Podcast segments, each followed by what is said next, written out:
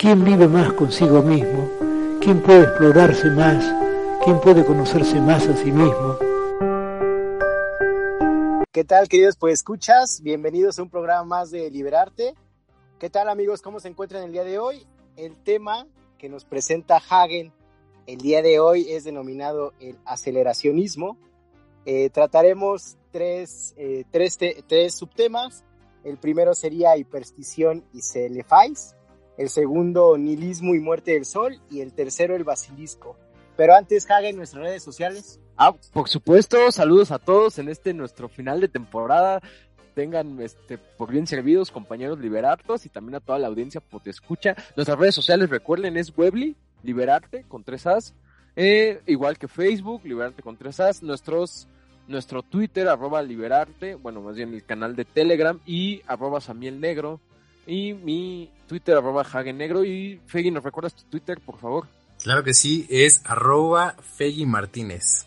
Ok, arroba Fegui Martínez, ya lo saben, gente. Pues bueno, daremos inicio con el primer subtema, que es hiperstición y celefais. Hagen, tienes el micrófono. Sí, muchas gracias, Amiel. Este, bueno, queridos, pues escucha, este es un tema que abarca muchas cosas. Nuestro mi sentido no es agotarlo aquí, pero sí es dejarles alguna curiosidad, ya que es un tema sumamente interesante. Que les comento rápidamente, el aceleracionismo es una teoría filosófica, política, económica y social muy nueva, muy nueva. De hecho, los pocos libros serios que han salido no tienen más de cinco años, aunque se fue gestando desde los ochentas, noventas. Y tiene un padre, este padre es un filósofo casi no tan conocido para el público en general, pero sí, sí, tampoco es underground, sí es famosillo. Es Nick Land, un filósofo inglés que tuvo este gran aceptación en los círculos este underground tanto del cyberpunk como del futurismo como del el punk mismo como otras teorías que por ese entonces se gestaban al final de, del milenio. Y Nick Land es una persona muy interesante polifacética. Este tuvo varios estudios donde combinaba desde esoterismo ficción ciencia ficción filosofía sociología matemáticas y un tema que le apasionó a él es la cibernética y la cibernética aplicada, ¿no? Antes de él hubo otras personas, ¿no? Por ejemplo, Nikas Luhmann, Talcott Parsons, ¿no? Incluso el mismo Herbert Spencer, sociólogos todos, que hablaron de la, de la humanidad o de la sociedad como un sistema, ¿no? Un sistema centrado, racional, con cálculos, con, por así que entradas y salidas, un sistema, ¿no? Retroalimentado, con sus componentes, sus subsistemas, sus órganos, y Nick Land lo aceleró esto o sea, aceleró esto que creó desde, desde él modelos de ciencia ficción de cómo funcionaría un sistema en el futuro. Eh, esto él lo llamó teoría ficción. De hecho, él dice que la filosofía, su nombre real debería ser teoría ficticia. Es teoría ficción, dice, yo escribo teoría ficción. Y es una persona que fundó el Centro de Estudios Cibernéticos.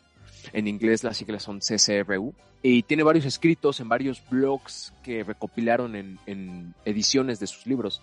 Él solo tiene un libro eh, escrito en formato de libro sobre Bataille, que es otro filósofo este, ya más antiguo, francés, ¿no? Que fue también muy polémico, porque son personas que no encuadran en, la categoría de filósofo como tal, ¿no? Su libro, para quien lo quiera buscar, es The Tears of Annihilation, o Annihilation, George Bataille. Ambivalent Nihilims, o sea, algo así como que la aniquilación, George Bataille y el nihilismo virulento por Nick Land, ¿no? Pero fuera de eso, tiene conceptos muy interesantes porque su escuela evolucionó, sus, discípulos, él se desapareció de la escena, se volvió, dicen que se volvió loco, que tuvo esquizofrenia, o que era muy polémico, se fue a vivir a China, dejó de dar clases, y sus discípulos después se formaron ya como filósofos, estos ya un poco más, entre comillas, serios, menos radicales, pero incluso sí con una radicalidad, y es la escuela que les vengo a presentar, la escuela del aceleracionismo. Personas como Mark Fisher, este, personas como Raganeshi, este, personas como Ray Brassier, que son estos discípulos que ahora ya son este, filósofos este, que incluso son incluso más nuevos o que rivalizan con los grandes filósofos pops como Slavoj Zizek, ¿no?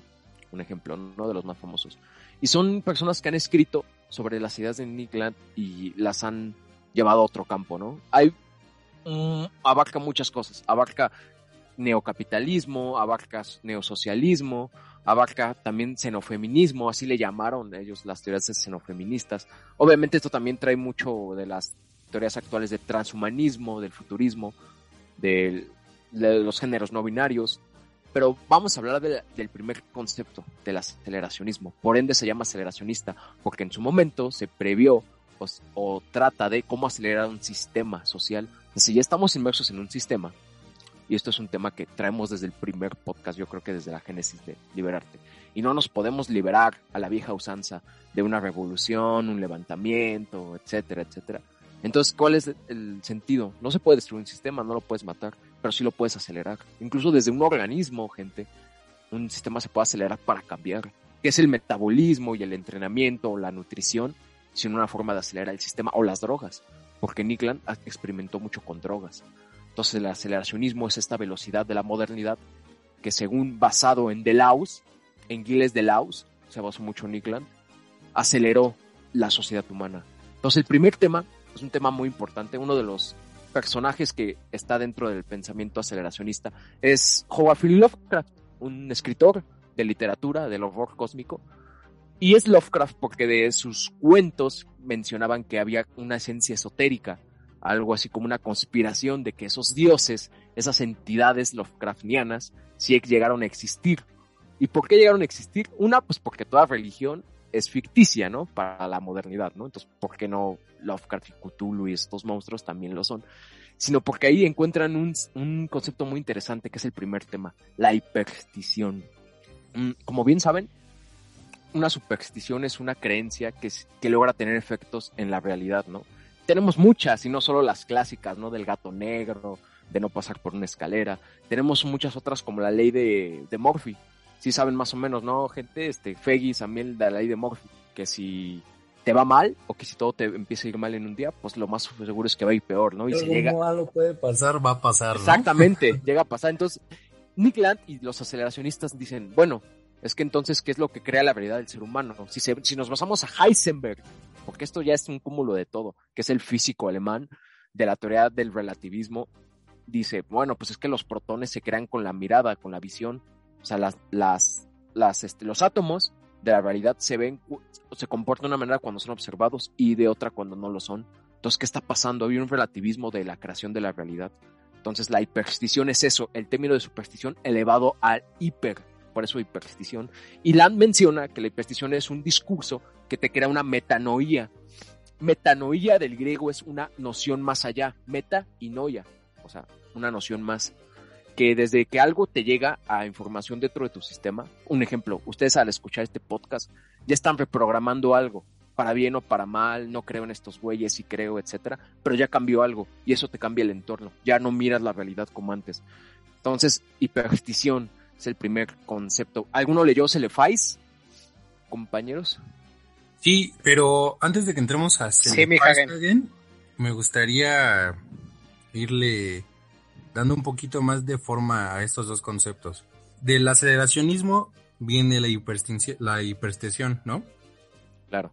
La hipertensión de, del Samuel te iba a decir. Sí, también es que la hipertensión. Ah, Samuel va a presentar otro tema, que es la hipertensión. Y diabetes, tipo 2. Porque no, no, no. Vamos a partir de, del LAN y del aceleracionismo, que es la forma de acelerar un modelo, en este caso el neoliberalismo, para que llegue a su destrucción. Claro.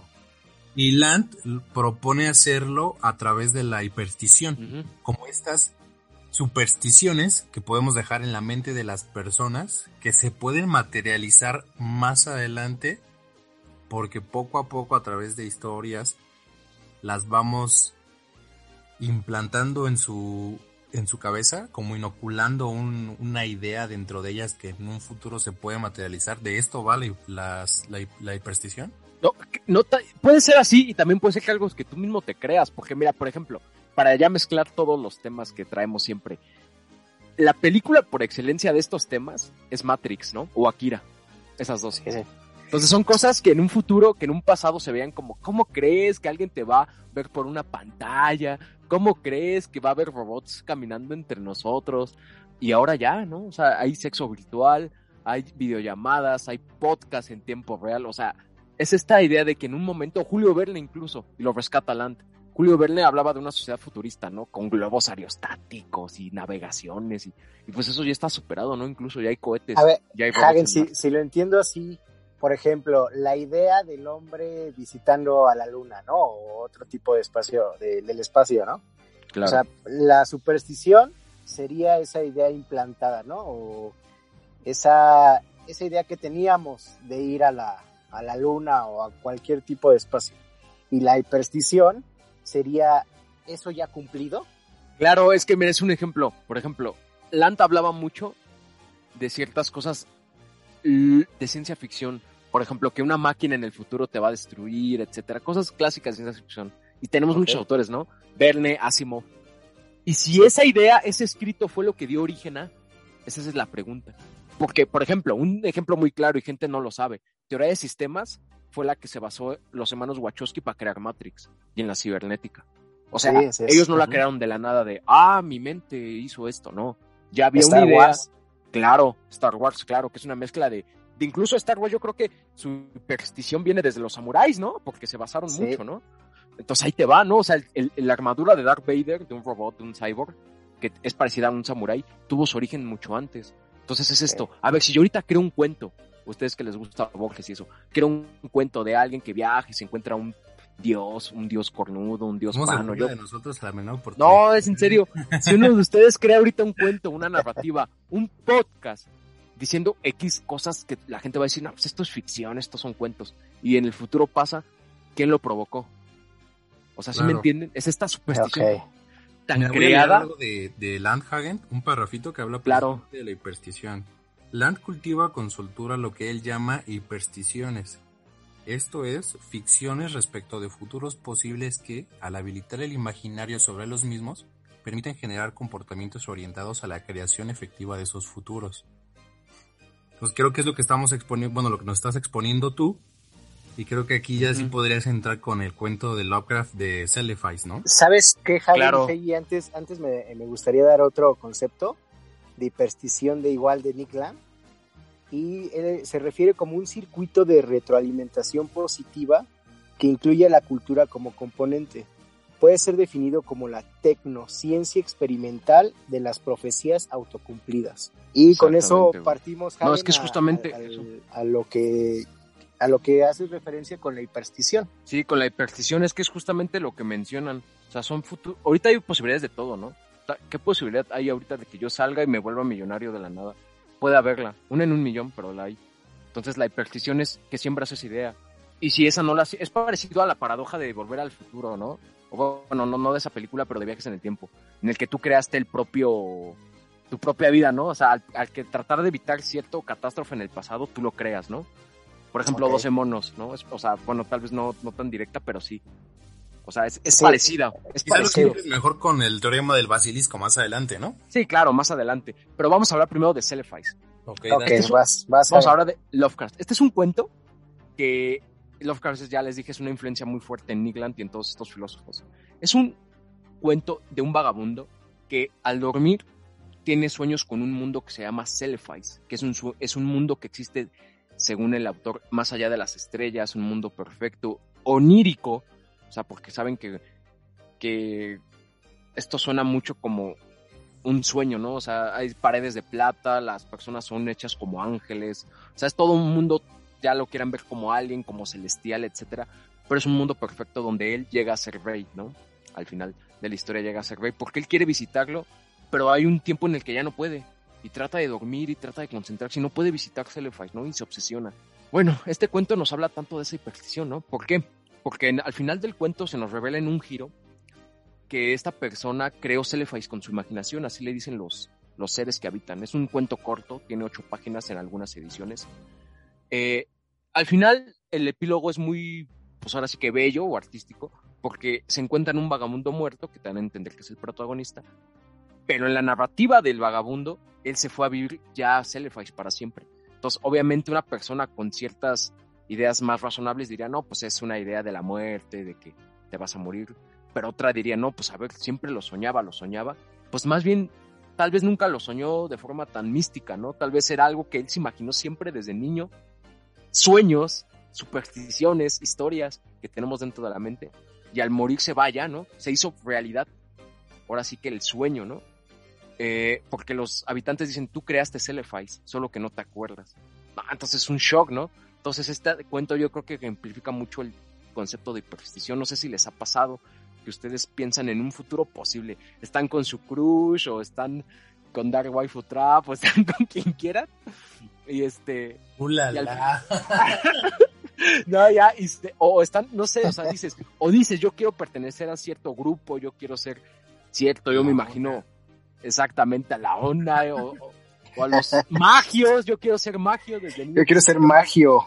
Y en un futuro se hace posible. ser trapito y acá. Yo quiero ser trapito. No, no, no, y dices, o sea, ¿cómo es posible que yo haya pensado esto? O sea, y dices, no, pues es coincidencia y todo. Y si no, y si tú lo creaste, si tú lo orientaste, o sea, es, es el, los conceptos que juegan con la hiperstición.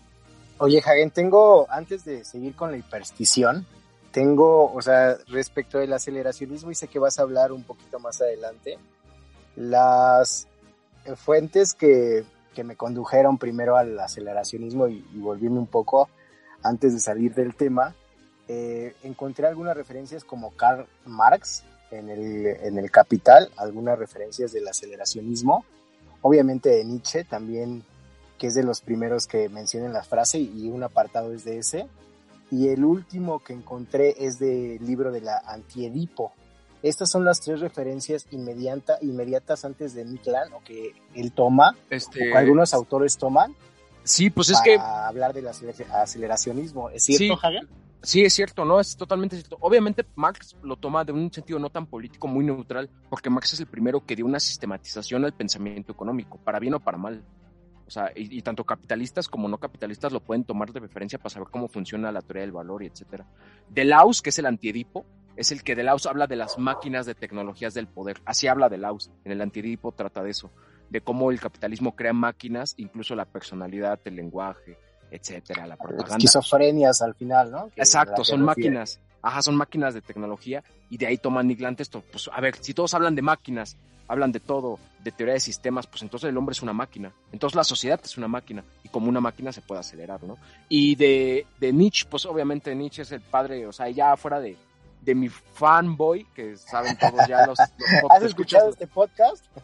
Solo habla de Nietzsche. Solo de Nietzsche. Básicamente Nietzsche lo dijo todo. Sí, sí, sí, porque Nietzsche este... Ese fue un pues, momazo, ¿eh? Sí, sí, es un momazazo, ¿no? Pues en, en, en la Gaia Ciencia es donde habla, ¿no? Va a haber una ciencia fuera de la ciencia, ¿no? Que va a venir, y lo dice así literal, acelerar a la humanidad para que llegue a ser el hombre solo una cuerda, ¿no? Entre el, el hombre solo una cuerda que es como un simio y al final está el superhombre, ¿no? O sea, entonces Nietzsche lo toman muy bien también por el estilo, porque el estilo de los aceleracionistas es un estilo, unos van a, escribir como un filósofo, otros van a otros literalmente solo escriben cuentos. De hecho, hay un, un creepypasta muy famoso, está corto, que dice, el último hombre de la Tierra este, estaba en su casa y escuchó una puerta tocando. Eso, aunque no lo sepan muchos, nace de un blog del aceleracionismo, de la, del Centro de Estudios Cibernéticos. Es un creepypasta corto, o sea, lo que, estaba, lo que estaba viendo del aceleracionismo es que realmente sí es una corriente nueva, que mucha de su información prácticamente está en blogs en la red, en artículos que todos han tenido que ser traducidos porque, porque son muy nuevos. Incluso en el 2010 se les se catalogó como una nueva categoría llamada neoreacción o los conocen. ah, sí, ese es un tema, el tema, el tema polémico porque Nigland este, abrió la puerta como para aceleracionistas, ya lo clasificaron, la, la, el pensamiento normal del hombre por así decirlo, ya lo clasificó, ¿no? Aunque yo digo que es todo es lo mismo, no hay diferencia. Dicen que hay aceleracionismo de izquierda y de derecha. El de izquierda quiere emancipar al hombre de todo, ¿no? Del trabajo, del capitalismo. Es el que quiere destruir el capitalismo por medio del propio capitalismo. Ya sea a la, a la vieja narrativa de los capitalistas, irónicamente, de que el capitalismo nos va a hacer tan ricos a todos que al final no va a haber pobreza. O ya sea en el sentido de Marx, ¿no? De que el capitalismo es tan estúpido y tan malo que al final se va a autodestruir. y también... Yo leía lo, el manifiesto por una política aceleracionista y no veo que tenga como tendencia hacia la izquierda o la derecha. Ah, no, pero, pero muchos lo ven así, porque ah, hay, varios autores. De hecho, hay, hablan, hablan de la sociedad post-trabajo. Hablan de que las máquinas algún día y la tecnología se van a acelerar tanto que nos van a traer un mundo sin trabajo, tipo Wally, ¿no? Que estamos todos gordos ahí nada más sentados y ya ni hacemos nada. O sea, y es de hecho esa sociedad post-trabajo, y para hablar también de otro tema que nada más, nada más hablo de lo mismo, los alemanes del grupo Crisis, es un grupo aceleracionista de Alemania, Crisis de los 70s, 80s, que hablaban de esto, de una sociedad del que se libere del trabajo, ¿no? Y el trabajo es una narrativa, pues, muy comunista, o sea, muy de izquierda, muy de claro. no, el trabajo te hace hombre. Oye, Hagen, no. pero aquí corrígeme. Mande. Se supone, a mí sí me, está, me, me interesa, me gusta la, esta corriente del aceleracionismo porque creo que quiere romper con todo lo que ya está, quiere acabar con todo el sistema y empezar de cero. Uh -huh. Y uh -huh. eso me parece bien, ¿no? O sea, destruir uh -huh. todos los valores, los modelos de producción, la sociedad en sí, la sí, claro. todo. Pero sí? creo que sí trae como mucho, muchas ideas que sacan de Marx y de la izquierda, o sea, de movimientos socialistas, a pesar de que quieren eh, crear una nueva ciudad, nuevas instituciones y empezar de cero, siento que sí tienen como muy, muy apegada a la ideología marxista, ¿no? Es Porque que hay, es que hay otras, hay otras ideas. Por ejemplo, hay otra, hay otra versión del aceleracionismo un poco más apocalíptica, más extrema, por así decir, que dice que hay que acelerar todo para que todo se destruya y volvamos una, a una suerte de primitivismo, ¿no? Así un volver a empezar. Yo creo que no, porque que considero es la única forma de volver a empezar. Ajá, claro. Pero el aceleracionismo no solo es eso, porque yo, de hecho yo considero que esa es una idea muy, pues no aceleracionista, porque pues con la tecnología de hoy se puede hacer, vamos a bombardearnos y ya, ¿no? Yo digo que el aceleracionismo parte más allá de un transhumanismo, yo creo que es un futurismo radical, así te lo digo. Yo, o sea, sí parten de Marx, pero la neoreacción, por ejemplo, nace de un escrito, de un estudio que hace Land, que le llamó la ilustración oscura, que Sí. muchos autores marxistas Sí, sí, que lo sí. admiraban, Ujú. Ajá, que lo admiraban, ahí ya totalmente pierden su encanto por Land, porque si no, es un nazi, es una, es de derecha, porque Land dice, la izquierda actual solo se basa en prejuicios y en denuncias, refiriéndose muy claramente a estos grupos de feminismo, de gays, de, de socialistas, Javier. pero que, ajá, Una, una pregunta antes de, perdóname por no, molestarte. no, no, sigue, sigue. Eh, por ejemplo, estaba leyendo algunas teorías acerca del aceleracionismo en Ajá. ideologías políticas Ajá. y muchos mencionaban a Donald Trump como, Claro. como ideas políticas basadas en el aceleracionismo, Ajá. en el que incluía en su eslogan y durante su gobierno temas aceleracionistas de, de, de esta derecha que tú hablas. Ajá, la, el ¿Cómo aceleracionismo de derecha. ¿Esto cómo, cómo lo relacionas? O sea, Ajá. sí existe, sí hay un componente obviamente político dentro de este aceleracionismo o netamente Sí, eh, es una ideología. ¿Cómo- ¿Cómo lo defines tú? No, o sea, hay un componente, porque de cuenta que el aceleracionismo de derecha, como venía diciendo, se desencantan en Nick Land. En ese escrito Nick Land dice que son la ilu- anti-ilustración. O sea, tan izquierdistas, pues no, porque Marx nace de la ilustración al igual que mucho social, el socialismo, ¿no? La, la democracia nace de la ilustración. Nick Land dice, somos los ilustrados oscuros. Eh, la tecnología y la ciencia nos da una jerarquización de la humanidad. La humanidad no es igualitaria, dice en ese manifiesto. Este, hay, incluso llega a decir, esto ya es polémico, bueno, para mí no, pero para todos sí. Hay razas superiores e inferiores, dice. O sea, el hombre blanco es el superior. O sea, ya empieza ya a divagar, ya se vuelve, por así decirlo, ¿Sabes, loco. ¿Sabes qué encontré también en esta radicalización de la derecha?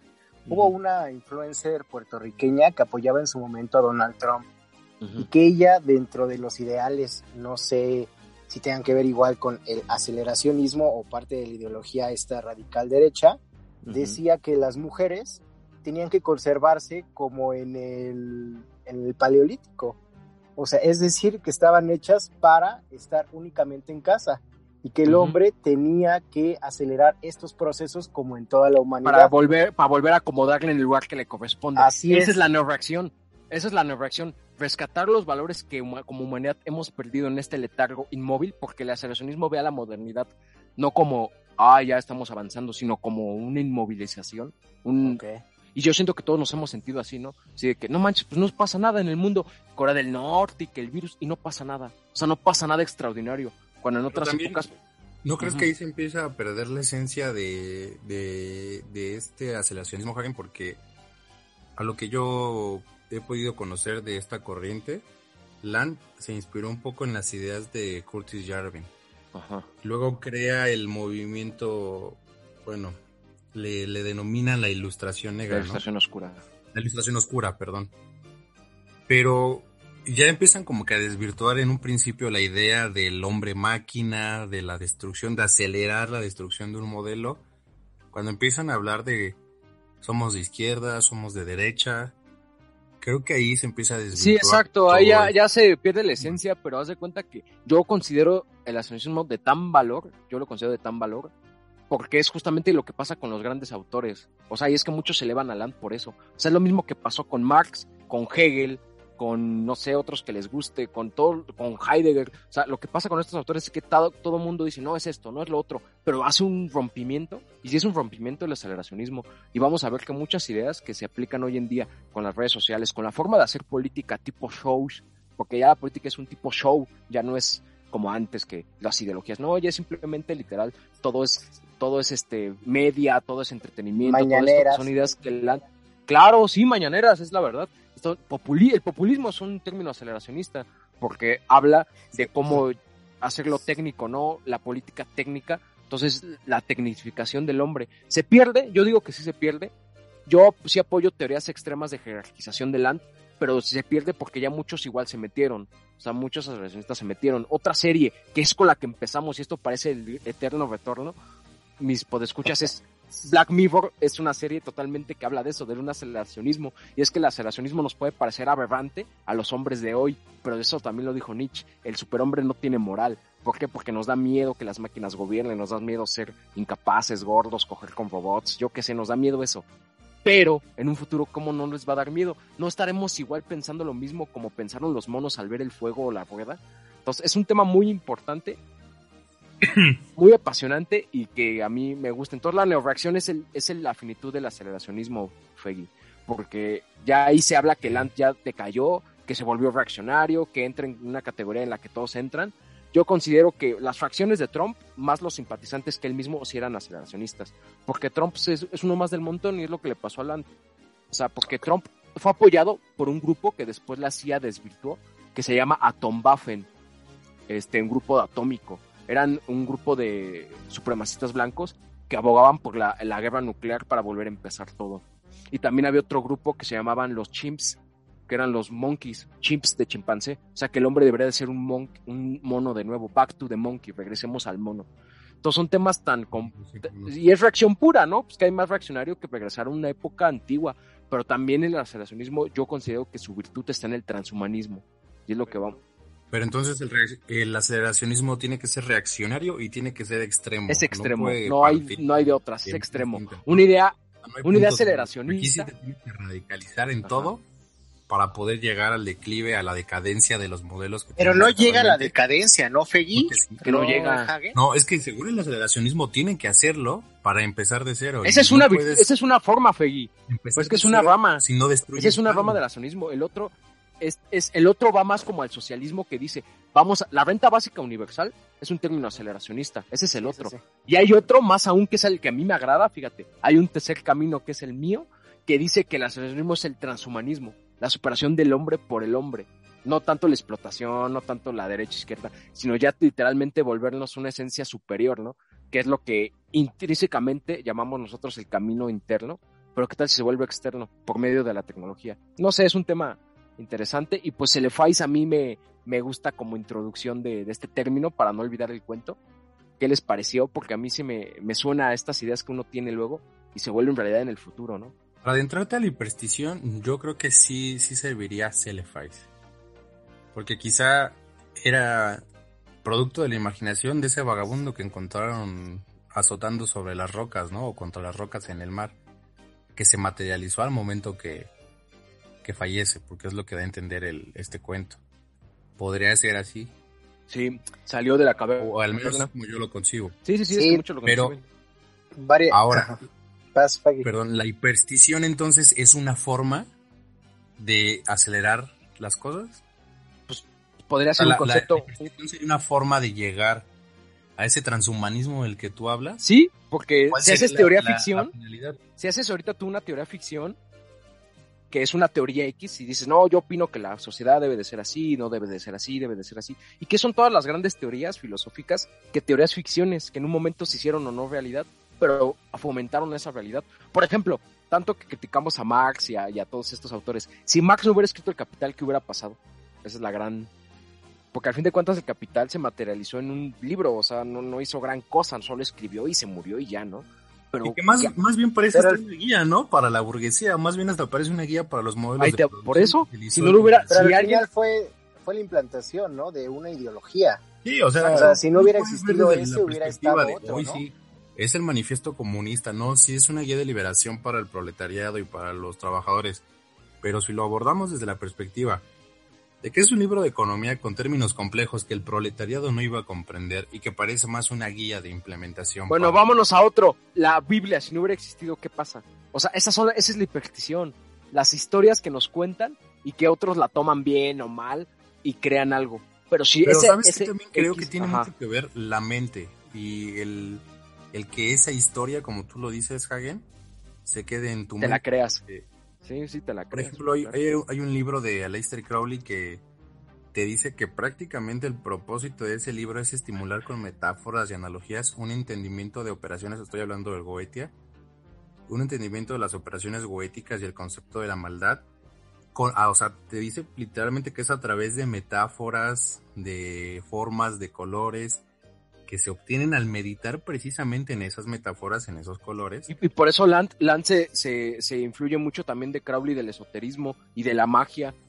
Exacto, también te iba a decir eso, que, de, que, de, que influye la magia, ¿no? Porque es la forma de materializar algo que tienes en la mente, ¿no? Una idea. Exactamente, una voluntad, etcétera. Pero Está- está interesante. implantada. ¿Sabes? ¿Saben que A mí se le fais, hablando del cuento de Lovecraft, se me hace un, un cuento muy poderoso que te abre las puertas, ¿no? A esta, o sea, esta superstición que te va llevando hasta esta hiperstición donde primero confrontamos el, mundo físico y nos lleva a las tierras del sueño, ¿no? Al sueño onírico, al, al inconsciente. Y en una parte eh, se encuentra melancólico y debilitado nuestro protagonista, como lo hemos estado muchas veces nosotros, y trata de escapar, ¿no? De estas desgracias, a lo mejor mundanas, y al final se convierte en, en un monarca, ¿no? Y, y para, Pero o sea, para en el mundo onírico, ¿no? sí, O sea, cada vez se alejaba más del mundo real e incluso dice que empezaba a hacerlo a través del hashish y otras drogas más duras que Hagen nos podría decir. Sí, sí, em- empezaba, quería llegar a Celefais, ¿no? Y al Ajá, final con la muerte o sea, llega, ¿no? O sea, sí. sí está muy Pero hasta Su misión ahí. Ajá, todo comienza y termina en este mundo, ¿no?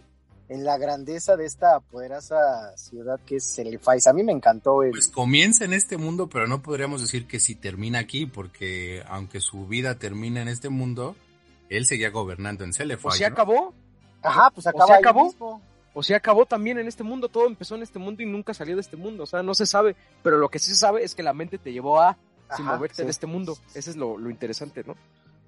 Sí, me, me agradó mucho este cuento. Gracias, Egen, por, por recomendarlos, No, querida audiencia, queridos pues escuchas. Ya ven, este, Celefais. Lovecraft no solo pulpos, para la gente que solo habla de pulpos y el mar y las calaveras, eso no solo lo... También hay, hay otras cuestiones, pero continúa. Hagen. Pues sí, puedo escuchas, así está la idea del aceleracionismo. Eh, para recalcar nada más este, esta idea, pues ya pasando de Nick Land y de este padre del aceleracionismo, su decadencia, bueno, muchos mencionan decadencia, y su giro hacia políticas conservadoras o extremas, eh, pasamos hasta una narrativa de un- una hiperstición en particular, de hecho, que es el tema del tiempo. Y es que para el aceleracionismo el tiempo es como que muy, es como su concepto central, ¿no? Valga la redundancia. Y hay uno de sus discípulos que después, ya actualmente, este, escribió un libro, en inglés Neil Desbound, o en español Neil Desatado, o Nihilismo Desatado, es Ra Brasier. Eh, este libro está totalmente escrito al estilo filosófico, o sea, ahí sí ya no es, son cuentos y eso. Eh, habla de cómo la muerte del sol, literal, o sea, la muerte del sol que ya han calculado en el futuro, eh, cambia toda una perspectiva humana, ¿no? Todo el pensamiento humano. O sea, la primer impacto que te trae esto es, pues, ¿para qué, no? O sea, ¿para qué tanta cosa? ¿Para qué preocuparnos incluso por las generaciones futuras? Tanto que se habla hoy del cambio climático y todo, si al final el sol nos va a destruir, ¿no? Eh, pero obviamente lo habla desde una fundamentación pues bastante elevada, ¿no? Siendo un doctor en filosofía y, y en letras clásicas, pues habla muy, muy denso. Habla de que una de las características del aceleracionismo toca es que el tiempo no se mide pasado, presente y futuro, sino que se mide futuro, pasado, no, futuro, presente y pasado, es decir, va al revés. Y esto incluso hasta con relación al movimiento del universo, de que no se expande, se está retroayendo, se está retrayendo el mismo, el universo está implosionando. ¿Se contrae? Se contrae, este, y habla incluso de, de un descubrimiento del arqueofósil. Como saben ustedes, el fósil es una pieza, un, una evidencia, por así decir, que nos puede reconstruir biológicamente a una forma de vida o alguna, algún cálculo temporal, ¿no? Ya sea una herramienta, un hueso, un organismo pudriéndose, etcétera, ¿no? una medida, un desgaste en la naturaleza, yo qué sé. Pues el arqueofósil es lo mismo, pero en el espacio. Entonces habla del arqueofósil que nos permite calcular la edad del, del espacio y también de la muerte de las estrellas como el Sol. Y que si el Sol nos va a destruir a todos, se desata un nihilismo totalmente fuerte, ¿no? Y de hecho, este, este nihilismo no es como que todo vale o no creo en nada, ¿no? No, no, no. Sino este nihilismo habla de que entonces el nihilismo es la oportunidad de una creación totalmente nueva y jugamos de nuevo con los conceptos de hiperstición.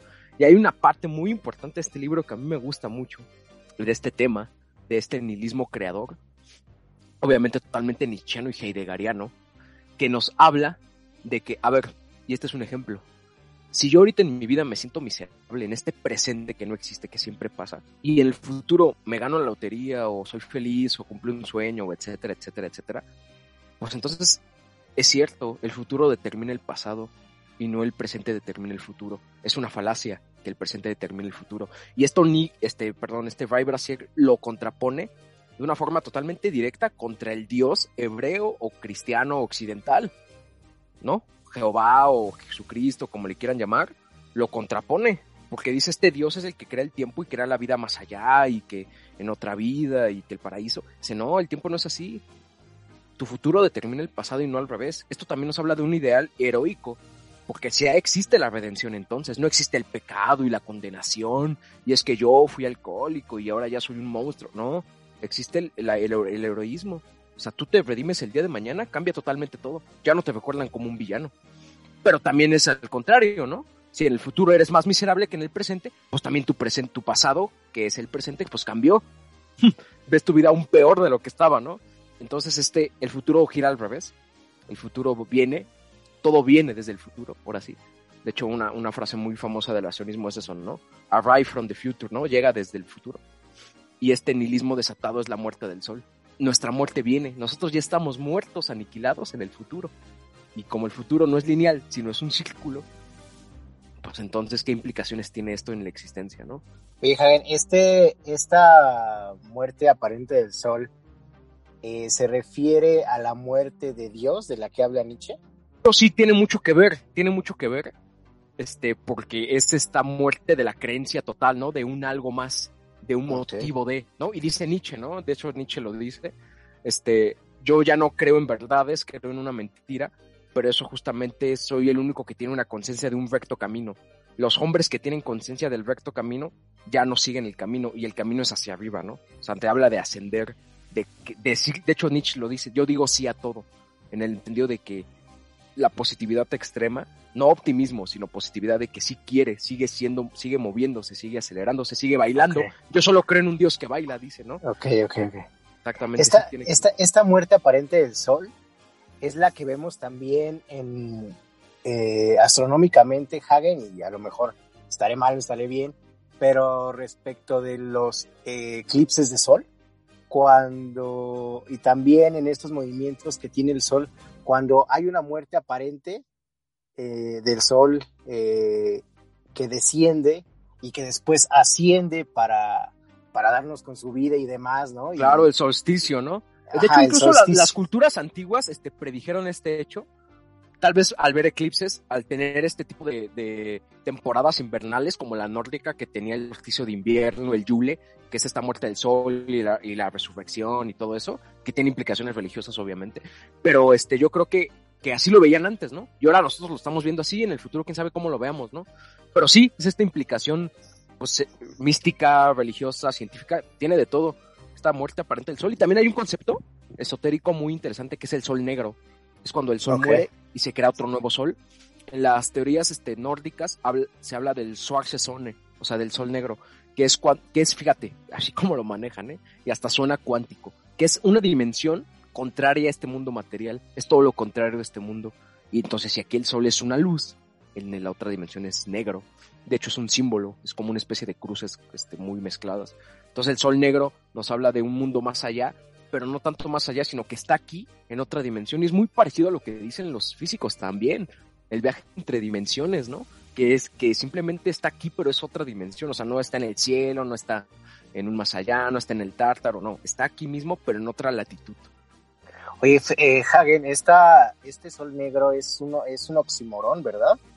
O sea, es aquella figura literaria que une dos palabras y expresiones en un sentido. Totalmente contraria. Totalmente contrario, ¿no? Este, este oximorón con el que se juega y que de esas contradicciones me gusta la palabra que has dicho que es la redención, pero no en el sentido eh, cristiano de las religiones, sino en, el sentido de que eh, uno puede redimirse y ascender tal cual como el sol en el solsticio, ¿no?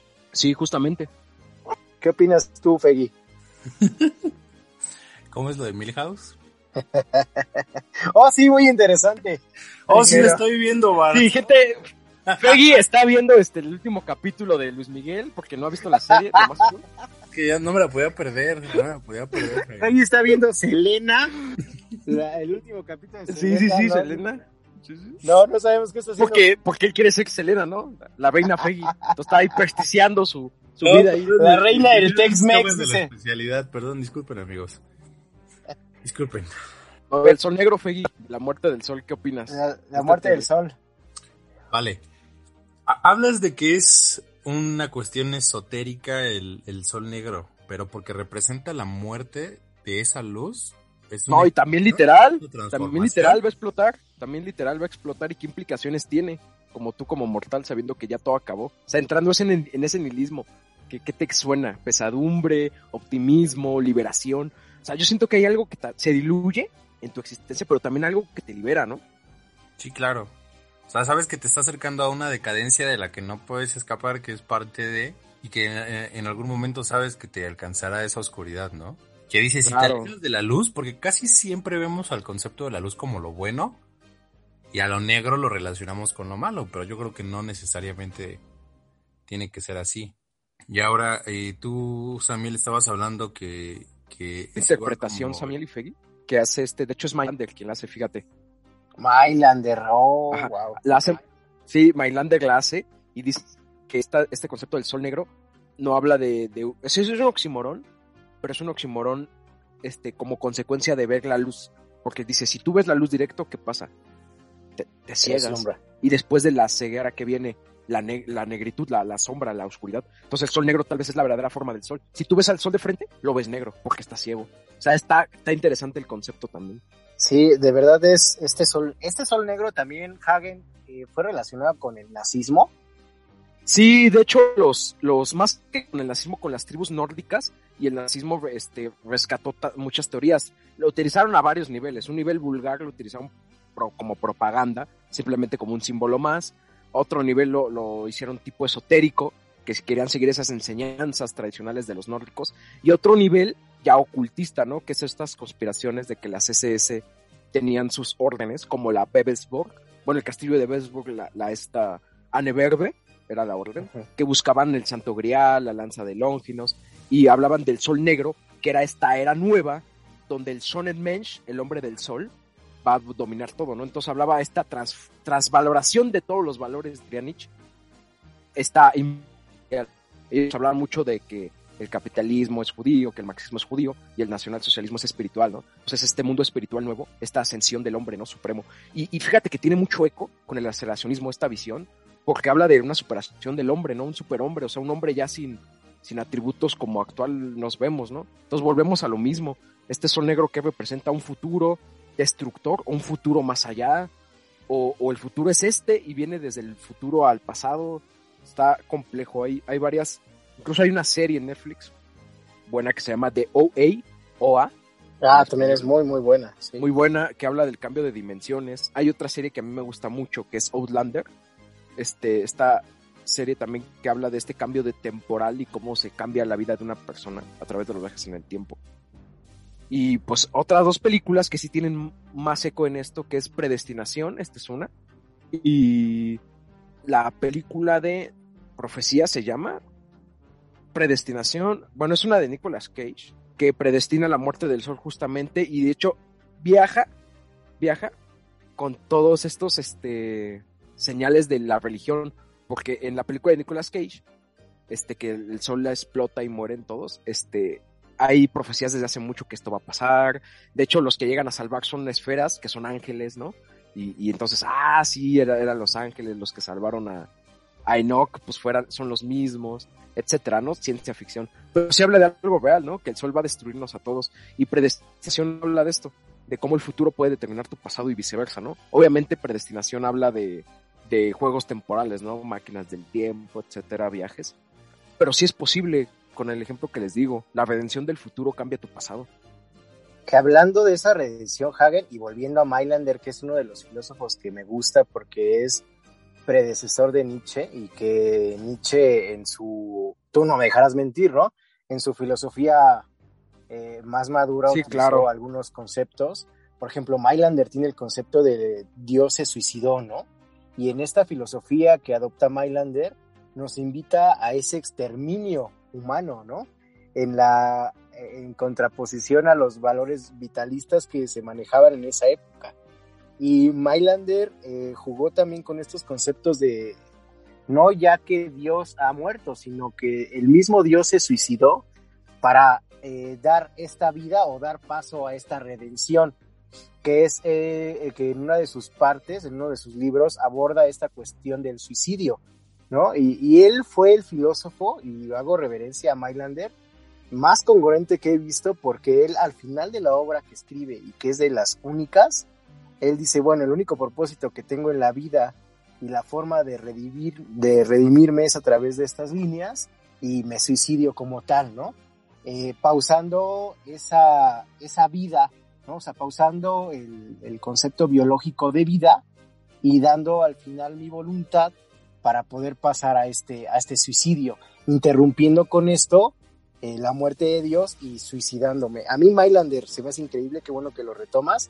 Y queridos, pues escuchas también, eh, al final daremos las referencias, pero Mailander para mí... No, sí, y es, que, y es que lo que dice Samuel, este, cómo regresa todo al mismo tema, porque estos temas ya los hemos hablado. De hecho, en el tema del suicidio lo hablamos, en el tema de, de Black Mirror hablamos, y también quiero mencionar el tema de anarquía. La canción empieza con esta frase, ¿no? Todo está negro, pero aún puedo ver. O sea, es esta frase y esta idea de que no, aunque todo esté perdido y ya nada sirva de nada, pues justamente es por eso mismo que qué buena es la vida, ¿no? Bueno, al, estilo de Nietzsche. Porque a mí me gusta una frase, hay una frase que me gusta mucho que dicen que este Diógenes era un Sócrates enloquecido, ¿no? Retomando esta frase, dicen eso, que Nietzsche es un Mainlander enloquecido. Entonces esta idea de que el nihilismo construye, no destruye, ¿no? O sea, nihilismo no es, ah, sí, viva la muerte, todo está mal. No, es viva la muerte porque la vida es muerte, ¿no? O sea, es porque es vivir, es moverse, es accionar. Pues esta, este es el segundo tema de la muerte del sol. ¿Qué opinas, Feggy? Por ejemplo, Feggy ya se murió, es el sol, ya explotó. Y ya representó el día de hoy al sol negro. Sí, de hecho su, su participación es muy eh, meta, eh, metapoética. Exactamente, porque no habla porque está muerto, justamente. No, pero pues sí, Samuel, así están las ah, manitos, no vieron ni siquiera lo que les dije en ¿verdad, güey? Sigue, Samuel, ¿Qué, ¿qué, otras películas te vienen a la mente? Ya dale con el basilisco mejor, ya, ya puse esto en pausa. Ya, totalmente. Bueno, pues ya vamos al... Eh, tema, subtema 3, el basilisco Hagen. Ya, este es el tema, ahora sí que yo, yo, yo espero que sea el tema supremo del aceleracionismo, de todo este pensamiento futurista, acelerado, nihilismo, todo porque aquí se juntan mucho y voy introduciendo con esto. Ya voy a mencionar una película que es Matrix, ¿no? Y toda esta cultura cyberpunk. Y en Matrix nos hablan de un sistema que te controla, este sistema es una máquina o incluso algoritmos, porque nunca queda claro en las películas, eh, pero que crean toda una realidad, ¿no? Una realidad donde te mantienen esclavizado, porque en la vida real son bebés que son pilas para una máquina, y que su único fin, al parecer, pues es seguir existiendo. Al final, un sistema, y lo dice Luhmann, que es uno de los también precursores de esto, es el final, la finalidad de un sistema es existir, no es dominar, no es, es malo, no es un villano, no, es existir, simplemente funcionar. ¿no? El día que deje de funcionar, pues se, se muere ya. Entonces estas máquinas parece que quieren eso de, de Matrix, ¿no? Y aquí viene un, un, teorema lógico muy, muy especial y lo voy, a, lo voy a explicar. Bueno, primero lo voy a decir, voy a decir qué opinan y después lo, lo vamos desmenuzando. El teorema es este. En el futuro, la humanidad logra crear una inteligencia, un algoritmo, una máquina, un sistema muy poderoso y muy inteligente, muy racional. Este sistema este, tiene como fin proteger y ayudar a la humanidad. En sus operaciones lógicas, una vez funcionando este supersistema, se da cuenta que por cada día que no existió, es decir, por cada día que no fue creado, que faltó su existencia, es un fracaso. Lo cataloga como fracaso. Entonces, en una mayor utilidad, busca cómo acelerar su creación. Hay una regla en este teorema. Esta máquina, este sistema no puede viajar en el tiempo. Es decir, no puede viajar al pasado y crearse, ¿no? Tipo serie Dark, ¿no? Quien haya visto Dark, que se crea la máquina desde el futuro, ¿no? Este, este organismo, este sistema no puede viajar. Entonces, ¿cómo acelera su proceso de creación? Pues nos castiga retroactivamente. Tipo derecho, ¿no? O sea, nos castiga desde el futuro. ¿Y cómo nos castiga desde el futuro si no puede viajar? Pues esta máquina que es tan poderosa, esta inteligencia, este algoritmo, pues nos busca todas nuestras huellas digitales, toda nuestra información de internet, nuestras redes sociales, lo que le dimos like, lo que no, lo que vimos, lo que no vimos, lo que compramos, lo que no compramos, nuestras fotos, todo, de toda la humanidad posible y de los que incluso también no es posible, ¿no? Nos busca y encuentra en todo nuestro, nuestro historial de vida digital, todo lo que esté en la red o todo lo que pueda encontrar esta máquina, encuentra a los que apoyaron o no la creación de él. Para entonces esta máquina se le va a llamar basilisco y al final les digo por qué el basilisco. Este basilisco ve quienes apoyaron la creación o no. Puede ser desde un político que apoyó la creación de inteligencia artificial, un ingeniero que estudió y creó al basilisco, o pudo ser incluso un reaccionario que dijo, no, los robots nos van a matar. Entonces, encuentra todo este tipo de cosas. Y las personas que apoyaron a su creación, las va a recompensar y a las que no las va a castigar. Con el fin de que esto, este castigo sirva como escarmiento para que se cree más rápido. Es un teorema lógico que tiene una paradoja clara. Es cómo llega este mensaje desde el futuro, pues a través de Internet, ¿no? Pero bueno, eh, las personas que no apoyaron a su creación van a ser castigadas. ¿Y cómo? Si ya están muertas. El basilisco va a crear toda una realidad. Acuérdense que tiene toda nuestra información. Va a crear toda una realidad, una copia tan exacta, tan, tan verdadera, literalmente un clon virtual que va a sentir lo que tú sientes, ser como tú eres, y lo va a torturar en una realidad infernal. O sea, va a crear una realidad mal, ¿no? Y te va a torturar de esa forma. Entonces estás condenado si no apoyaste al basilisco.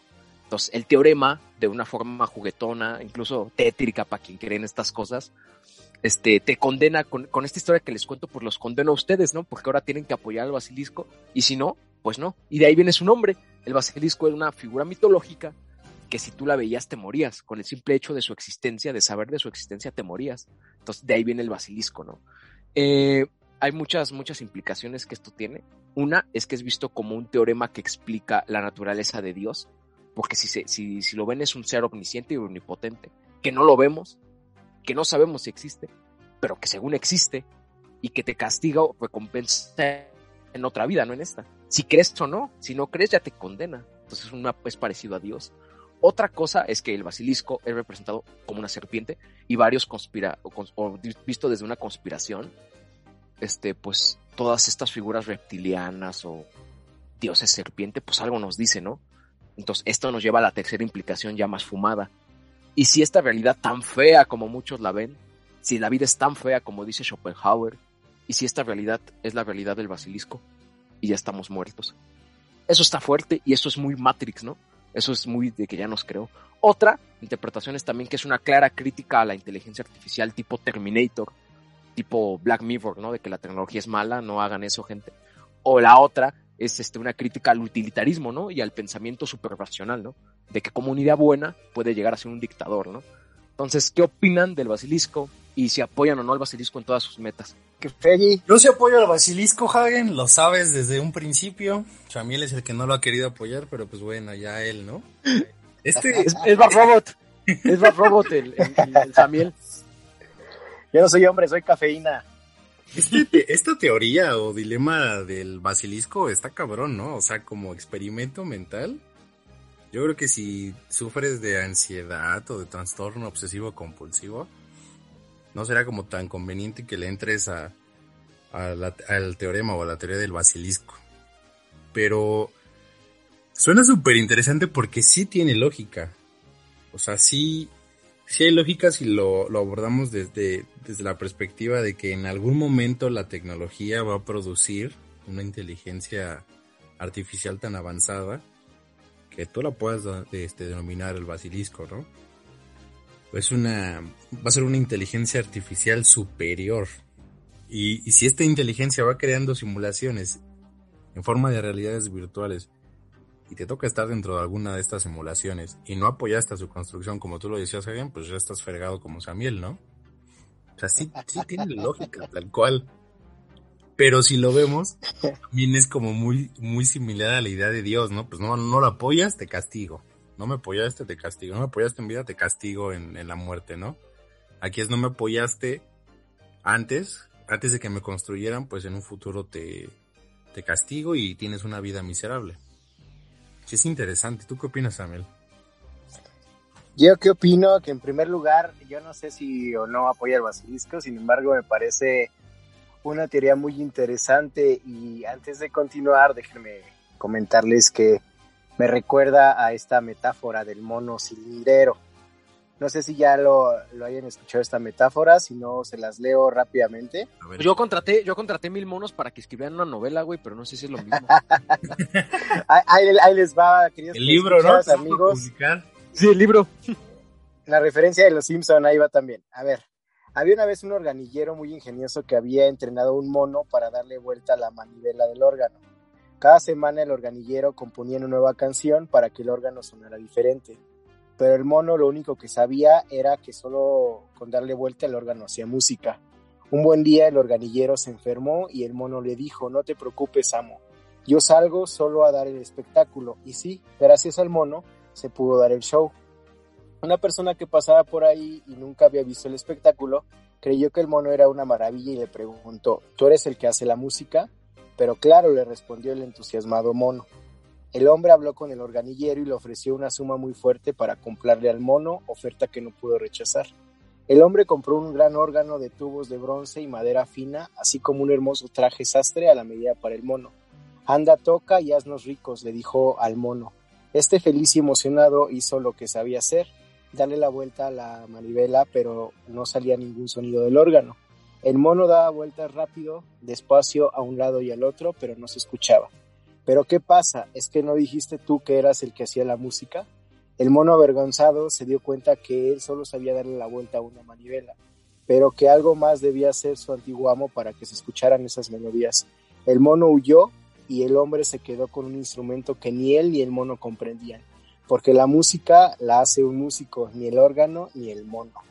Aquí quiero, quiero llegar con esta metáfora para hacerla en relación con el basilisco si bien el, basilisco en una de, las posturas que dice Hagen en este, en, en este, ¿cómo será? En este presente que nos llega donde la tecnología eh, sobrepasará al ser humano en algún momento, considero que en su punto, para decirle a Fey y a Hagen, sí apoyo al basilisco en alguna parte, ¿no?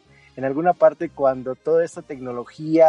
Un momento esto ya parece un podcast de religión, ¿no, güey? Un podcast cristiano. Ayude a, crecer. Ayude, a crecer el basilisco con un depósito a PayPal. Pare de sufrir. Entonces, sí, sí considero, y se me hace una teoría muy interesante esta del basilisco, porque siempre me ha fascinado la relación entre hombre y máquina, ¿no? Entre estas leyes de la robótica, de a las que hace también referencia a Simov, ¿no? O sea, todo este tipo de películas del cyberpunk, de, de cómo eh, pues la máquina supera al hombre. Que ya desde el hecho de que la filosofía empiece a tratarse en foros virtuales, en foros en internet, ya está el basilisco. Este tipo de ideas se empieza a cultivar en foros en la red, ya es un parteaguas que rompe con la estructura filosófica anterior, güey. O sea, es una nueva era. Y como dice Hagen, el basilisco surgió en el 2010, me parece, ¿no? 2011 en un foro de internet. Y de ahí Pues, se ha ido fíjate, surgió, surgió como surgió, pero no contaba un teorema. Eso es lo interesante. El No, teorema se ha construido. ¿no? En la red. Ajá, o sea, un güey posteó la historia del basilisco porque pues, la gente ya no lee, o sea, literal, eso tiene que ver. Y como ya ven, como la ignorancia también crea un conocimiento. La gente ya no lee, quién sabe qué es el basilisco, quién sabe Pero- qué son esos mitos griegos.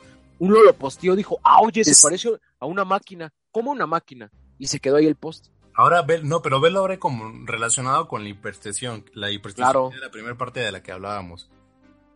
El, el, el basilisco surge, como dices tú, Hagen, como una teoría, pero no tan desarrollada en la red. Se fue desarrollando en la red y la teoría te va diciendo prácticamente que pues al basilisco le conviene que todos hablen de él, que se vaya desarrollando porque te permite chantajear a los seres de aquí del presente Claro. para que aceleres el desarrollo de esa inteligencia artificial. No, y en su lógica asimoviana, diría Samil, él hace el bien, porque él lo que quiere es, güey, ya construyame, si no se van a chingar. Pues ya. El progreso, entre comillas.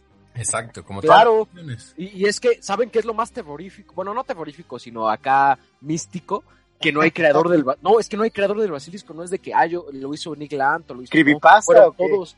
Fueron Sí, un todos. usuario, ¿no, Hagen? Un usuario, creo que era Rocco o algo así.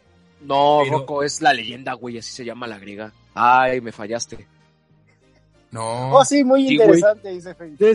sí, güey, Rocco es la leyenda, güey. Así se llama la griega, la, el basilisco de Rocco, porque el basilisco está en la región de Rocco, pero no, no es el creador. El No- basilisco es, podría decirse, Hagen, un mito. sí, es un mito y hablamos de pero nuevo, un ya mito regresamos. moderno. No, toma- güey, ¿cuál moderno? Fue griego, pero ya tomó otras índoles. O sea, ya está.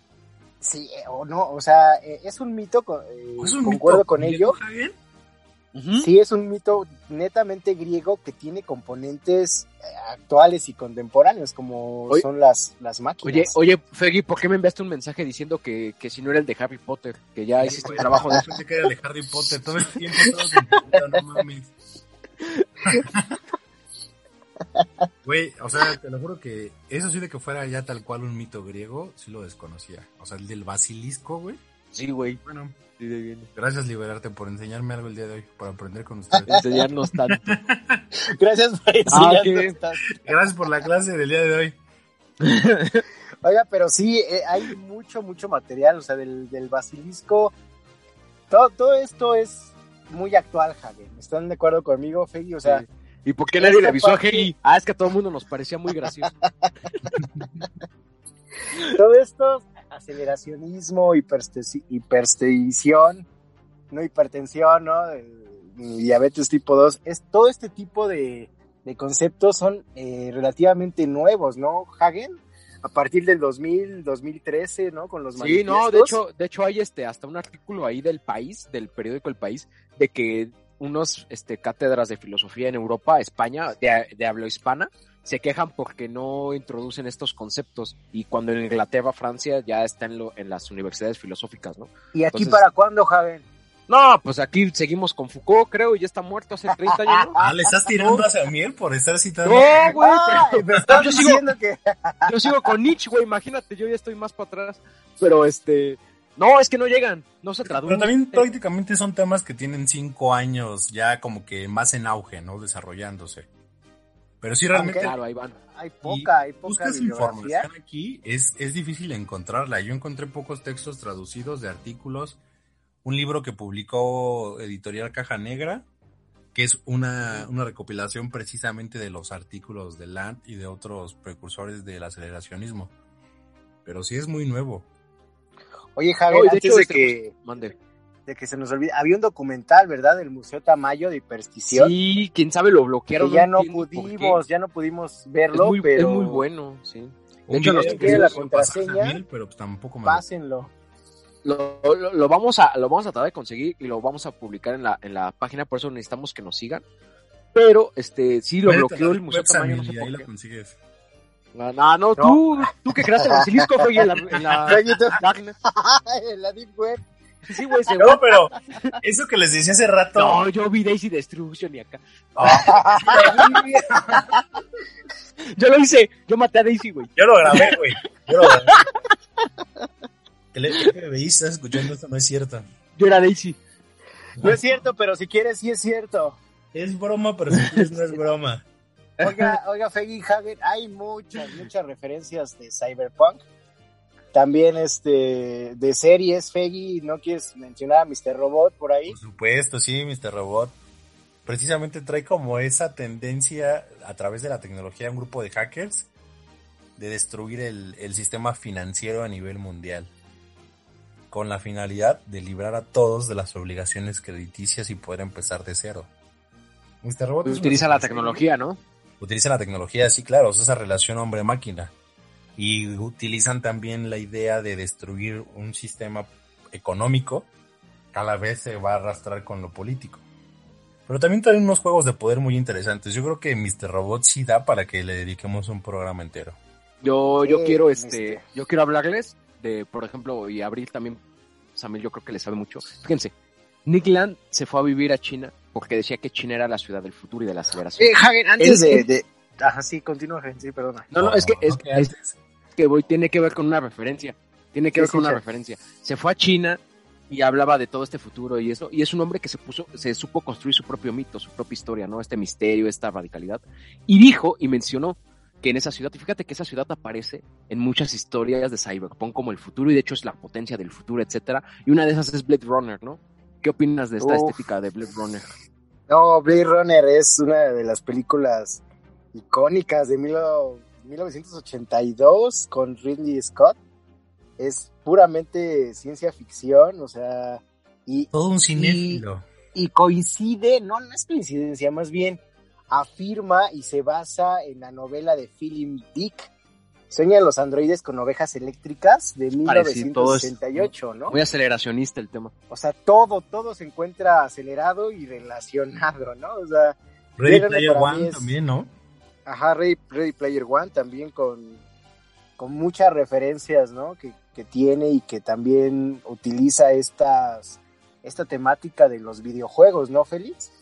y de, de los Sims, estilo Sims y estilo yo adopto mi propio personaje. Y, creamos una simulación, ¿no? También es una sociedad que está ya en decadencia, que ya llegó a su destrucción, hombre máquina, y como, como el cuento de Cefalis, ¿no? Todos se la viven en un mundo virtual jugando a modo de conseguir dinero para poder subsistir en la vida real. Sí, también otra de las referencias ya que abriste, pero antes, Hagen, ¿por qué se fue este Nick Land a China? Pues hay una, hay una, hay una historia, mano. A fuerza comer un vampiro y caer el coronavirus. No, literalmente. y que habláramos de basilisco. literalmente, Nick al final este empezó a decir cosas para la gente racional y común muy locas. Que dijo, yo soy un robot que viene del futuro, yo soy no sé qué, y vi a Dios y cosas así. Y empezó a hacer conferencias muy experimentales. A él le gustaba mucho la música este, trans y música jungle que son músicas muy experimentales electrónicas, muy experimentales, muy aceleradas, de hecho, y empezó a hacer conferencias experimentales, ¿no? O sea, ponía música, había DJs, había drogas en sus conferencias, entonces ya la gente dijo, ¿qué pedo, no? La gente de la universidad. Y aparte saca un manifiesto donde casi casi se vuelve fascista, entonces la gente lo, lo terminó, él cerró el centro de estudios cibernéticos y se fue a China y dijo, ¿saben qué? Esta humanidad no es para mí, tipo Nietzsche, tipo Zaratustra, dijo, yo soy para el hombre del mañana, y el China va a ser, ¿no? Antes de que hubiera esta China, China ahora sí que pandemia china, no, no me refiero al coronavirus, sino a la a, de que China Estas monas chinas. Antes de que hubiera estas monas chinas, dijo, Asia, Asia es el país del futuro, ahí va a haber robots, ahí va a haber todo, y ahí me van a entender, aquí no. Y se fue. Tiene pocas conferencias en YouTube, ha salido muy pocas veces en público grabado, porque sí, eso sí. Y pues ahí está, ¿no? Ahí está su material, está su legado, y pues es un hombre que supo crear su propio mito, fin de cuentas. Oye, Hagen, ya. A lo mejor podríamos compartir un poco en este, la página este de ¿no crees, Hagen? Sí, ahí lo compartiremos, ahí los vamos a compartir. Oye, Hagen, ya para terminar con Nick Land y nuestra referencia del día de hoy, ¿qué pasó? Ahí tiene un manifiesto de la noche, algo así me parece, ¿no? No lo recuerdo muy bien. Ilustración oscura. Ajá. Esa ilustración oscura ¿A qué hace referencia a grandes rasgos, Javier? A grandes rasgos dice que la ilustración es un concepto de la luz y todo eso, y que la ilustración, la de la que todos conocemos, la de la Revolución Francesa, que, no, te, que no te agrada. Ajá, que a mí no me agrada, que no me agrada para nada, y justamente estoy de acuerdo con esto en Irlanda, esa luz vino a cegar, como buena luz que es, o sea, sí era una luz, pero vino a cegar, a embrutecer, tanto que después de la ilustración y no es solo mío, es de Nietzsche, es de, de Laus, es de Foucault incluso, es de Derrida, es de varios filósofos dicen que la ilustración es un proyecto fallido, no la modernidad es una época de decadencia. Entonces dice Nickland que esta ilustración no fue bien llevada. Entonces que la, la realidad, el hombre no puede ver la luz directa. Entonces, como no la puede ver al, al salir de la caverna, tienes que entreabrir los ojos. Entonces él propone otra ilustración, la oscura. Y él trae estas ideas aceleradas que son el verdadero cambio. ¿Por qué? Porque la ilustración se basa en un hombre, en un hombre creado por X Dios, todavía en esa lógica, que es bueno, es malo, es moral. Y dice Lant, no, una ilustración que en verdad te abra la mente, y creo que esto te va a gustar, Samuel, y a ti, Fegui, un hombre que en verdad abra su razón, un hombre Dios, tiene que desapegarse de esas ideas, ¿no? Preexistentes. Tiene que partir de él, de su sistema, de su máquina. Wow, güey, esto es increíble, ¿no? O sea, la ilustración negra es... Yo no había escuchado este concepto hasta que lo vi por ahí en unos videos de YouTube y lo mencionaste. Eh, Feggy Hagen, esto es... O sea, este concepto, esta idea se me hace increíble, güey. O sea, partir o, o quitar estas ideas preconcebidas y quitar la noción de esa ilustración de lo que siempre tenemos como el conocimiento, la luz, de eso que te ciega, y basarlo o pasarlo al territorio del oscuro, y no en el sentido, o al, tal vez sí, ¿no? En el sentido de la magia negra o en el sentido místico del que tanto hemos hablado también en el programa. O sea, basar o esta postura a la ilustración negra con este, con todo este concepto, eh, concepto que trae Nick Land, se me hace muy, muy interesante. No, nunca lo había visto así. Y no, y al fin de cuentas, al fin de cuentas, una reflexión siempre es desde el interior, y en el interior está oscuro. En nuestra caverna interior está oscuro. ¿no? Eso es lo que te digo, Hagen y Peggy, de lo que hace referencia el, el esoterismo, de que tanto hemos hablado. Claro. Pero, ¿qué opinan de, de, las películas de Cyberpunk? Ya para, no sé si quieras decir algo más, Peggy Hagen. Ah, pues mis, mis referencias, pues ya todo lo que mencioné, o sea, de primer término, pues las series, como hablaba de OA, los cambios de dimensiones, eh, Terminator, Akira, este Blade Runner, todos estos temas aceleracionistas. Outlander también, el tema de, de, cómo tu vida puede llegar a cambiar en un cambio ¿no? de destino. Eh, y quiero mencionar también una, una referencia que se me hizo raro que también no la dijera, y todo porque es todo un meme. Como que los Simpson hacen el futuro, que lo que dicen pasa. Hagen, Hagen, me acabas de, de, robar las referencias, pero ah, ups, ya lo tenía ups, guardado, dice el ups, sí. No, es que hay un capítulo, hay un capítulo donde saludos a todos los fanáticos de los Simpsons, a toda dice, nuestra querida audiencia. Dice Feggy que este, ah, donde, ese este, campeón. no, no, dice Feggy, güey, que, que, el capítulo donde Homero se hace computadora, güey, que, que no mames, cagué. Debe ser de los últimos capítulos porque no, ya no rifan. Ah. Pero hay un, hay un capítulo donde Homero Simpson viaja en el tiempo, Hagen, no sé si lo recuerden, que es a través de una tostadora, güey. Sí, güey. Que si toca este un animal eh, en el futuro, eh, el pasado, el presente se transforma.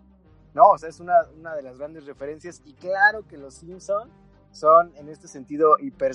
¿Cómo sería Hagen? ¿Hipersionistas? No, no, no, eso no. Hiperstición, ¿no? Hipertisivos, güey. Hipertisivos. o hipertistivos, o no sé cómo decirlo. El Homero seguramente no. tiene hipertensión, pero.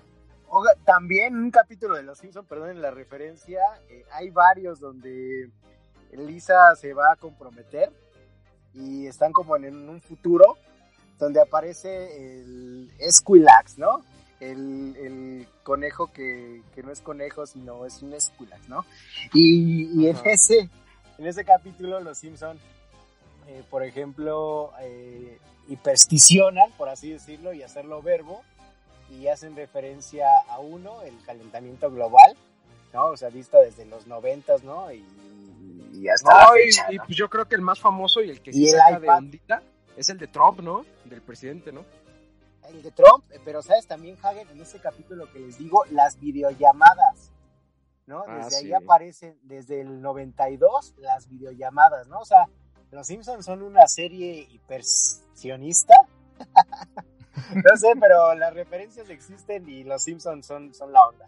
Pero continúa, Hagen, con tus referencias. No, sí, pues lo, lo, lo- bueno, los Simpson, como decía todo una de tanta sátira y de tanta ficción, se crean realidades, ¿no? O, o llegan a dar con la realidad y no son coincidencias, porque eso te, te dirige. Pero bueno, ya no es debate. Eh, otra referencia muy buena, como les mencionaba, es esta, esta película que les decía que se llama Predestinación es buena también, como el futuro te cambia el pasado. Looper, también de un asesino del Looper. Looper, que de hecho ahí, sí, ahí se ve como el cambio, ¿no? Ahí se ve el cambio de, de realidades, como del pasado cambia el futuro, etcétera. Looper es buena. Eh, en música, pues obviamente les quiero recomendar el género, tanto yo ya les mencionaba del industrial que es rítmico, pero también hay géneros como el jungle, jungle, o sea, jungla en inglés, y el tecno, ¿no? El tecno psicodélico o el trans psicodélico también es acelerado. ¿El drum and bass no entra ahí, que escuchaba Sí, drum and bass también, son temas que son incluso géneros que si alguien los escucha dice esto no tiene ritmo, ¿qué onda? Pero es que es eso, son aceleraciones, ¿no? Incluso el más famoso sería este el que tocaba Skrillex, que sería este dubstep, por así decirlo. Pero ese mm, tiene un poco más de. Podría ser. Pero ya son, son música electrónica, por así decirlo. Esta referencia del aceleracionismo. Eh, películas, pues es que aunque sonaba meme, sí. O sea, la película de Harry Potter que habla del basilisco te introduce a esto, ¿no? A un monstruo que está en las profundidades, que no se puede ver, que si lo ves te mueres y que quiere proteger a una cierta una cierta etnia de hombres, ¿no? Porque etnia lo digo porque en la mitología de Harry Potter, pues era la sangre sucia los que mataba el basilisco, ¿no? Para que los, los muggles. Ajá, los muggles y los que eran mezclados con muggles sobrevivieran, ¿no? Entonces es lo mejor de la humanidad, ¿no? Que tiene que sobrevivir. Otra película, este, La muerte del sol que les mencionaba con Nicolas Cage, que también se llama Predestinación o Profecías, algo así. Yo la vi en Netflix, búsquenla este, que habla de esto de la destrucción del sol. Y pues nada más mencionar, este, estas son mis, mis referencias, ¿no? Como que más, más claras. ¿Tú, Fegui? Muy bien, pues las mías serían eh, Mr. Robot, la serie de Mr. Robot, muy buena, véanla. y ya terminó, ¿no, Fegui? Pues ya está en la cuarta, creo que ya termina en la cuarta temporada. Y también Ready Player One de Steven Spielberg, ya están preparando la segunda entrega que son películas que si bien no hablan del aceleracionismo ni demás, sí hablan de la relación hombre hombre máquina y de la decadencia de, de, la sociedad. También sabes en cuál estaba pensando Samuel, en los recolectores, en Repoman. Ah, Repoman. ¿Ya la viste, Hagen? Sí, ya la vi, es buena. es buena, es buena también. El sueño onírico también. Hay. Oh, sí, sueño también está. Ah, pues este, el origen, no, el origen es muy Lovecraftiano. Inception. Y, me faltó, me faltó decirles también que el grupo de Daft Punk es totalmente prestisivo y también aceleracionista, ¿no? Porque son estos ritmos robóticos. O sea, Daft Punk que ya se acaba de separar, de hecho. Daft Punk es también una buena preferencia. Eh, eh, ¿Cuál más, Peggy? ¿Alguna otra? Sí, era este libro de la caja negra que les decía, de la editorial Caja Negra, pero no recuerdo el nombre. ¿Son los escritos de la CCRU? ¿O qué otro? ¿O Ciclonopedia? es una... Es que hay varios, o sea, Ajá, este es uno no tan. Es bastante reciente, Hagen. Y es como una recopilación de, de artículos escritos sobre el aceleracionismo, traducidos, porque obviamente todos están en, en inglés. Pero además de la traducción, viene la crítica. Y en ellos incluso está el manifiesto para una política aceleracionista y demás. Lo que no recuerdo el, el, nombre. Pues es editorial, búsquenla. Pero es la editorial Caja Negra, exacto. Sí, sí, está en internet. Caja Negra de España, sí, son los únicos que tienen traducidos este tipo de libros, ¿no? Entre otros temas también. es bueno. Eh, también mencionarles, nada más rapidísimo, tendrá su propio programa, porque también es un tema que se escapa a esto. Pero Lovecraft, toda su mitología y sus cuentos, pues sí hablan de esto, ¿no? De estos dioses incomprendidos, que están fuera del espacio y tiempo, que son omniscientes. Entonces también toda Pero todo es terror, ¿no, Hagen? Sí, no, no todo es pulpos y que las calaveras y el mar, ¿no? Porque pues no. No es eso, gente. No es eso, gente. no, no, pues no se vean por ahí, gente, pero no, sí, las referencias. ¿Les gustó Futurama, amigos? Eh, pero ¿qué crees que Futurama? Fíjate, me pasa algo con Futurama. A mí me gusta mucho, es buena, pero el último que le veo es algo futurista, o sea, está chida en su universo. Pero hasta ahí, sí, sí, pero está buena. Ricky Morty. Ricky Morty, Ricky Morty. ¿Cómo ah, se llama? Sí, me gusta. El libro se llama Aceleracionismo Estrategias para una transición hacia el postcapitalismo. Ok, ese libro, gente. Muy bien, Fede. Pues voy con, con, las películas que son varias, por ejemplo. Alita, Akira. La batalla de Ángel. Esa no sé si la han visto, es, eh, me gusta mucho, es coreana. Las de Blade Runner, la Blade Runner, la del 80 y la que salió en 2019, el Blade Runner 2049. Brasil, que ya hicimos referencia en uno de los capítulos, tienen que verla también. Esta que se llama Ghost in the Shell. La que es un anime, ¿no? Es un anime. es un anime. Está el anime y la película del 2017. ¿Cuál otro podría ser? Matrix. Pues ya, ya la mencionaron. Claro. La de Minority Report. Tron. Tron. Tron. Tron, ajá.